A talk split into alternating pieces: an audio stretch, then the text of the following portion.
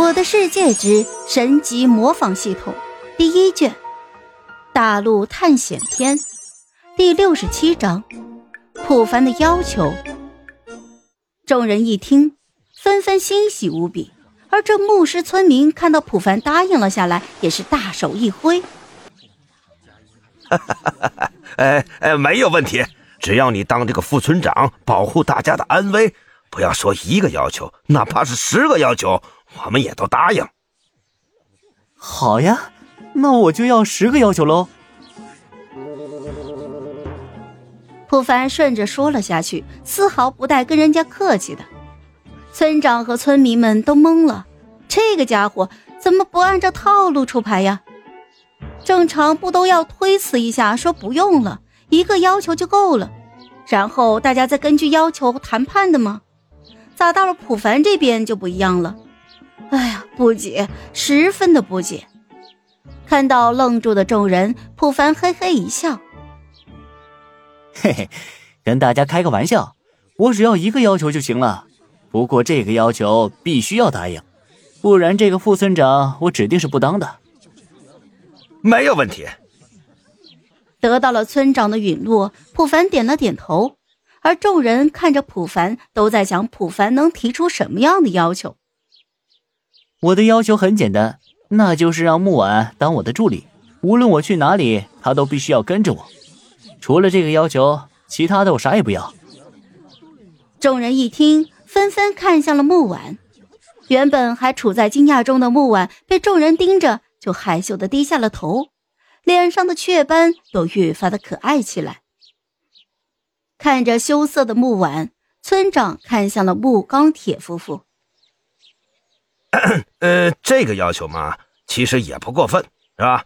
啊，毕竟作为一村之长，哪怕是个副的，有个助理也很正常。所以这个要求，我们这边是没有问题的。呃，不过嘛，肯定是要征得当事人的同意。所以啊，呃，婉儿啊，你愿不愿意做小凡的助理呀？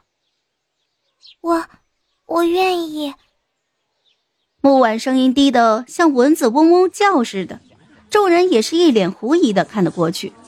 见此情形，木钢铁长叹了一口气：“哎，他愿意。”说完，木钢铁低头就离开了这里。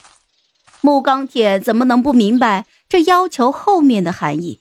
他肯定是想带着自己的女儿出去冒险，尤其是那句。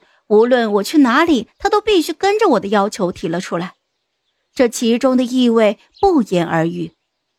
此刻离开的不止木钢铁一个人，只见人群的最外围，一个黑色的身影，听到普凡提的要求之后，用力的握紧了双拳。待木婉答应之后，更是咬牙切齿。只不过普凡并不知晓。好，既然木婉和他的家人都没有意见。我们大家就更没有意见了，是吧？啊，那普凡，你的要求我们都答应了，这副村长的位置，你就好好的坐稳吧。普凡没有多说什么，欣然的接受了副村长的位置。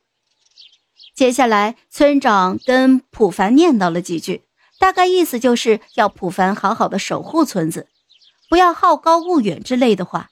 而盔甲匠也是借此机会，将连夜打造出来的铁盔甲套装递到了普凡的面前。副村长，这是按照你的要求，我连夜打造出来的铁盔甲，你试试看合不合身呢？普凡也不废话，当众就脱下了身上的皮甲，将铁盔甲全套都穿戴了起来。人靠衣装，马靠鞍。一看长相，二看穿。普凡根据自己模样制作的皮肤原本就不错，现在穿上盔甲，那更显意气风发，英姿飒爽。好了，这一集我就讲完了，朋友们，该你们帮我点点赞和评论一下啦！有月票的也一定要投给我哦，感 谢感谢。